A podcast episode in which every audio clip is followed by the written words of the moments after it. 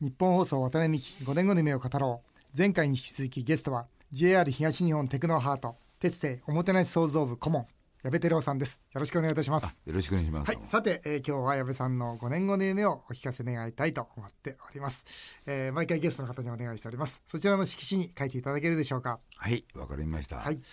5年後といってもですね、はい、今年まあ矢部さんはえー、67になりますのでね、はい72歳だから72歳ですよね。 2歳の夢を発うん表してだくだからまさあい、いろいろ夢は持ちたいと思ってるんですよ。はいまだまだもう死ぬまで夢をそうですよねねえまあ、だってまだまだ全60然歳若いじゃないですかと思いますからね。うん、72なんて言ったらまだまだ本当にええあと2つぐらいできます よあそうですか。ねまあとりあえずの夢という意味でですね、はい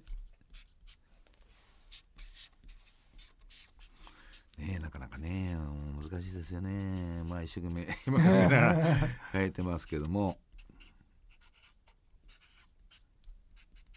はい大体こんなとこですかねはいと書いりあえずのていただきました、というでことは矢部さんの5年後の夢ご自身で発表していただけるでしょうかはい、はい、感謝感激感動はい日本列島新幹線劇場やべてるえーそれはどういう意味ですかねえっ、とねまあこれまでの延長としてですね、はい私どもがあの東京駅で、まあ、いろんなことにこう挑戦してきたわけですね、はい思い出を。はいただそれがですね今あの、えーまあ、清掃会社っていうのはあの私ども JR 東日本にもありますよ、あのはい他の清掃会社が、えー JR 東海さん西日本さん、はい九州さん、はいえーそれぞれあるわけですね、はいでそういったところをですね私たちのこの思いとか、うんそれが今どんどんどんどんこう浸透していってる、ということですね、うんで来年は金沢まで行きますあ新幹そうなん線ですねか、ええ北陸新幹線金沢まで行きまおうすで大体その1年後には北海道まで行行くんですよね新幹線が届く新幹線が届届くくはいねはいだその時にですねやっぱり新幹線っていうのはあの日本の経済はいの主要な役目を担ってる、うんそしてその中で働いてる人がいるはいでそれをご利用になる人がいるはいだそれがですねお互いにこう感謝感激感動という一つのこうキーワードでねほう日本全国にほうずーっと行き渡ったらいいなほうでそれは今まで9年間でやってきましたからあと5年後には、ほうまあ、ちょっと北海道までしか行きませんけどね、まあ、四国の方には申し訳ないんですけども、うんえー北海道から九州まで全部つながっていくわけですから、はいその輪をですねうんもうぜひ作りたいというか、まあ、私の後輩に作ってもらいたいという、うん気持ちで今まあ新幹線ですよ日本のね大動脈ですから大ね。丈夫なんですあの一番いいのがですね、はいあの東日本大震災がありましたけどね、はい。でその時に、えーまあ、東日本のあのまあ東北新幹線秋田新幹線、山形新幹線、はい大きな被害を受けたんですね、はい。だそれをね49日で完全復興したわけでしおょ、ーでやっぱりその力というのがねおー東北の復興とか、うんそういうのにこう大きな力をねものすごく与えてると思うんですよ、うんで小町秋田新幹線の小町が、はいえー復旧を初めて秋田まで、えー開通した時にですね、は地元沿線の人たちがみんな出迎えでああそうですか。ね、帰ってきた帰ってきたでやってくれたんでねうんだからやっぱりねこう日本人の心の中に生きてる子はやっぱり新幹線そして日本の経済をこう担ってる新幹線という意味ではねもっともっと進化をしてもらいたいしあと5年後だったら北海道までだけどもそれはできるというふうに思ってますそれをやってもらいたいということですねいや素敵な夢ですね。いえいえ矢部さんは最近顧問になられえて、ええそうですねこれからはどういうお立場で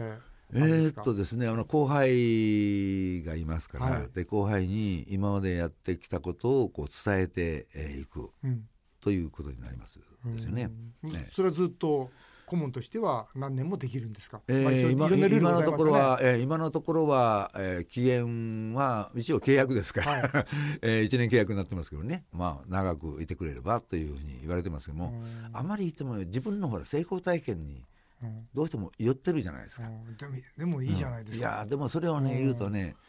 あの後輩は後輩の考え方がありましてね、うんでもう一つはあの私がこうやってきたことは上からの押さえつけではなくて、みんながですね、うん要するにヒーロイックリーダーシップではなくて、うんポストヒーロイックリーダーシップ、うん要するに分散、はいえーこうなんていうかリーダーシップですか、はいはい。だから現場にいっぱいこうできてるんですよね。なるほどヒーローがいるわけですねいいるわけですうんうんうんでその人たちはね私が何もやらないと勝手にどんどんどんどん 言ってくれるようなことになりましたからね。まあこの形をよっぽど本社の方でえー強制的にこうね、うんやりかえない限りはですね、うんある程度のこう姿はついてきてるなというふうに思ってます。本当に理想的なリーダーシップだと思いますけど、いやでも怖いですよ、うんね、何やってんだろうと思ってね思う時がありますか らねでもあれですよねこの矢部さんのやられていることってのは本当にボトムアップで、その中でもただみんなにこうやる気を与えるだけじゃなくて実は非常に厳しい例えば評価とか、ね昇給昇進降格解雇含めてですね、いうルールの中でやられてるわけですよねそうですこのバランスってどう取られましたか、バランスはね、うんまあ大体ねそのこうこれが厳しいとか、うんき厳しくやるのが先だとかそういうことはね、うん思いますねやっぱりこの3つをですねうんいかにバランスよくうんこうやっていくかですよね。うんというのはあのいろんな、まあ、自由なことをやっていこうどんどんどんどんやっていこうっていうんですね、はいやっぱり社会の規律うん組織の規律っていうのはあると思うんですねありますありますだからそれをね逸脱してまでやるつもりはありません、うんやっぱりその組織の規律は尊重しながら、うんそしてその中でいかにこう自由に自由な発想でうんこう取り組んでいくれるか、うんということですよね、うん我々はあの早くて、えー完璧で、うんこう爽やかなうん空間、うんこれはもう絶対使命ですからうね、んでそれをねチャランパラにするような人間はダメだとうんいうことですね、でチームワークを目指すのはダメでもそれは堅持しながらどうやってこうお客様にうん我々のこう考え方とかそういうのをね、うんどんどんどんどんこうアピールしていくかということだと思うんですよね最初から自由ではねうんそうですねうんめちゃくちゃになりますよね組織というものは。やっぱ組織の働いてる人っていうのはやっぱ正しく評価されるっていうことはうんものすごく大きなモチベーションでありますよね。そうです正しく評価される、うんでもう一つはあなんだあいつはあんなチャランパラなことやって、うん会社の方は何も言わないんじゃないか、うんということもあるわうけんじゃん、うんだったらそのそういう人はね、うんダメだとうんもう退場だうんとかね、うんそういう厳しくやらないとこう一生懸命働いてる人たちを評価することにはならないんですようね、んそう思いますうね。んだからそそれがやっぱ公平さうん温かさ厳しさ公平さうんの3つをいかにバランスよくやっていくか、ということをね心がけさせてもらってます。うんあと矢部さんのこのお言葉の中にね面白いなとこれおそらく安全に関わってらっしゃったからこういう言葉が出ると思うんですけど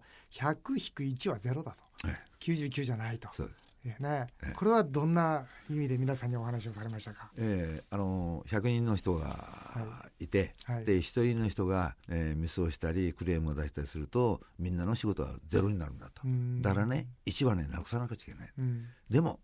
ねうんそればっかし言ってるとですねうんえみんなを責めてこの前こういうことがあった、うんね、けしからんたるんどうんというわけじゃん、うんでも99の人は一生懸命やってるわけですなよるほど。うんですねうんだからその人たちはねそういうことを言いつけると絶対にね腐りますうんうんね何言ってんだこれだけ一生懸命やってるのにうんねあいつのことばっかしか言ってない、うんだからだったらねやっぱり一をなくす努力はするけれども、うんその99の人にどうやってこうねうんこう焦点光を当てていくうか、んそういう意味です。うん光を当てるといえばエンジェルレポートうん、面白いですねこれはいやーこねの内容も少し読ませていただきましたけ ど本当にあったかいエピソードがたくさん詰まってましてそうエですねンジェルレポートさあこれは何でしょえエンジェルリポートっていうのはですうね、はいえーまあ、私ども今860名ぐらいいるんですけどね、はいでその中で30名エンジェルリポーターというのをね、あ指名リしてポーますターがいるんですかリポーターを指定します、はいはいあはないたは1年間これをやりなさいあーで就任したんですけどね、えーその人たちにはマニュアルはありませんはいえマニュアルがあるとすればあなたがいいと思ったことをどんどんどんリポートしていけない、うんだとそれだけなんですよえ仕事は他にもあるんでしょいやいやそし仕事をしながら、しながらですよねあしながらちゃんとあ見してるながわらけでですねうんえで就任したんですからねはい大体こうチェックしたりとか、はいそういうのもいいですねでいろんな人が聞くでしょ、うんで仕事が終わった時にそれをこうメモ用紙で書いて、はいはいでどんどんどんどんこう投票用紙みたいにこう入れていくんですけどね、うんでそれがね大体ね19年平成19年から始めて今、えー昨年の12月で1万5,000件1万を突破しました5000でよくリポートされる人はですね、件はいあの報奨金をあげまあえいっぱいレポートしたら報奨金出るんですすいかやあのリポートされた人あされた人ええであのうんこういうよく褒めてくれたうんうんあのリポートしてくれた人もねよく褒めてくれたっていう人に対する、はいあの表彰もやってるんですよ、うんうん、それもやってる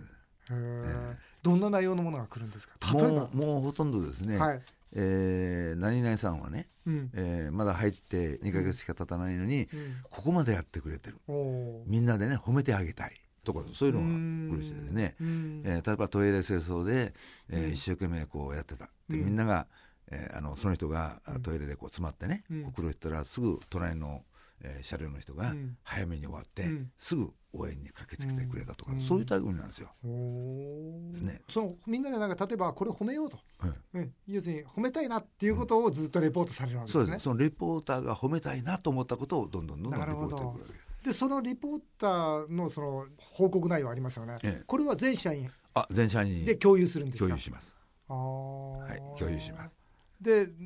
たくさんほ表彰さな褒められた人も表彰するし、ええたくさんその褒めることを見つけた人も表表彰するわけですね。でみんなの前で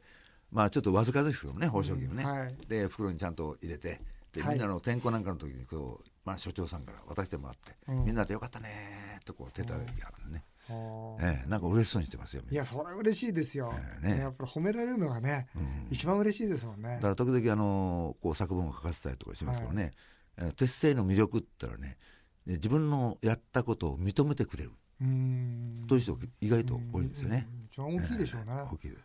素敵なことですよね。ええね、うん本当におそらくどんな職場でも、ね、例えば小さな34人の職場でも、ね、今日のお店で何かいいことなかったとか、ね、今日何か感動したことなかったとかね、今日じゃあ誰かを褒めてあげましょうとかね本当に小さなお店でもとできる取り組みですねそう。ですそうですであのある一定レベルの上を表彰するってのはどこにもやったんですね、はいはいで私どものようにですねはい、当たり前のことを当たり前のようにやってる人が対象なんですね。なるほど、なんですねうんなんか特別なことではない。ではない、うんうんうん、だからよくリポーターから言われましたよ、うんなんで当たり前のことをね当たり前のことになんで褒めなくちゃいけないの、うんって言われたんですけどね、みんなが言ってるじゃないかと、うん当たり前のことをきちっとやりなさいそれをやったんだからね、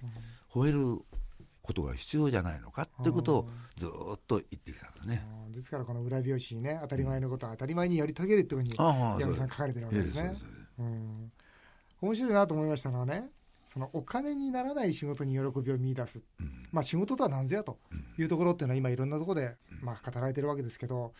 私私も繰り返しお仕事っていうのはお金と時間のやり取りじゃないと思うよと確かにそれはあるとでもそれ以上に何か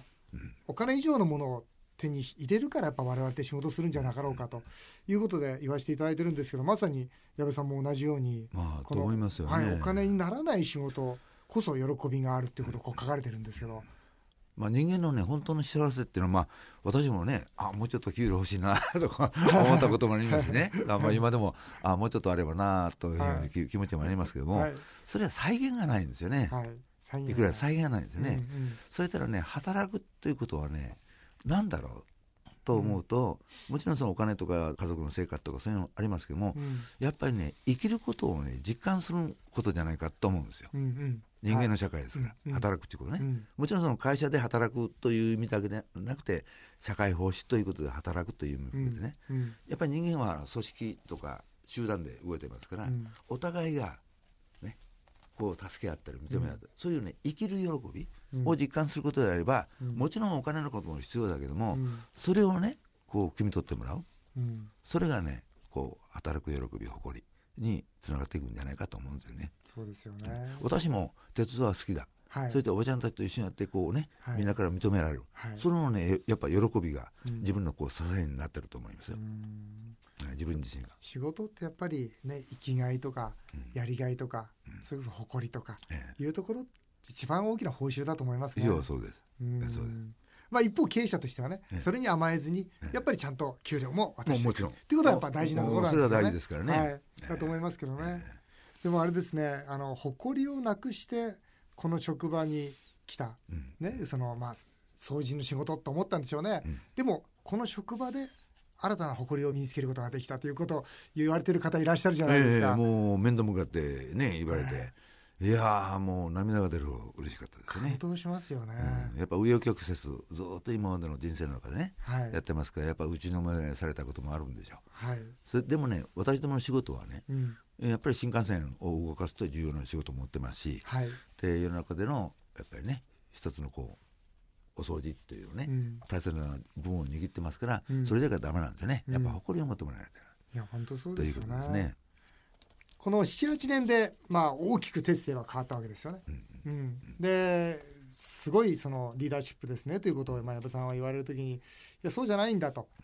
いうもともと彼女たちの中にというお話をされてるんですけど、ええこれはどんな思いで語られてますか、ああそれはですね、はいあのみんな一生懸命やってるんですよね。もともとね。うん、それをね経営者がね逆にダメにしている可能性がある、うんということですうね。んでもう一つはですね私もあの安全やってるでしょはいであの繰り返す事故があるじゃないですか。はいで繰り返す事故に対してこう対策を打ってるわけですね。はいでその対策を並べてみるとはい。同じことをいっぱいやってるんですよ。うんということはうん事故は繰り返すんですから、うんその対策というのはうんもう役に立たないでしょ。うんでもなるやほどやってるんです。なるほど。で例えば上からうんやれうんで私もね上からきちっとやりなさいと言ってうん変わるんだったら成功するんだったらやってますようんうんでもねそれは今まで繰り返しやってるからその方法は役に立たないうんじゃあ真逆のことをやってみようう、んそれがねもともと発想ななのねる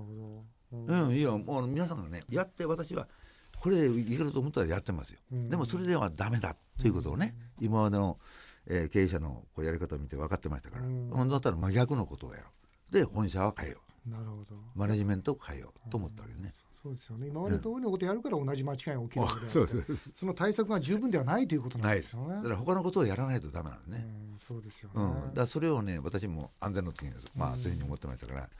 そういうふうにやらせてもらいまうんそしてそのもともと彼らが一生懸命やっていた、そしていい仕事をしたいと思っていたわけですねもす。ともとねそうでそす。れを引き出してあげるのがそうですやっぱりリーダーの仕事だったわけですよねみんなそうじゃないですか、どこの会社でそうもだと思いますよ、それをうね、ん、やる気をなくしてるのはリーダーなリーダーの上のがせいですよ えね、えまあそういうことだと思うんですうよ。ん、だからどうやってねあるものを引き出してあげるかってとても大事なんでしょうね、ええええです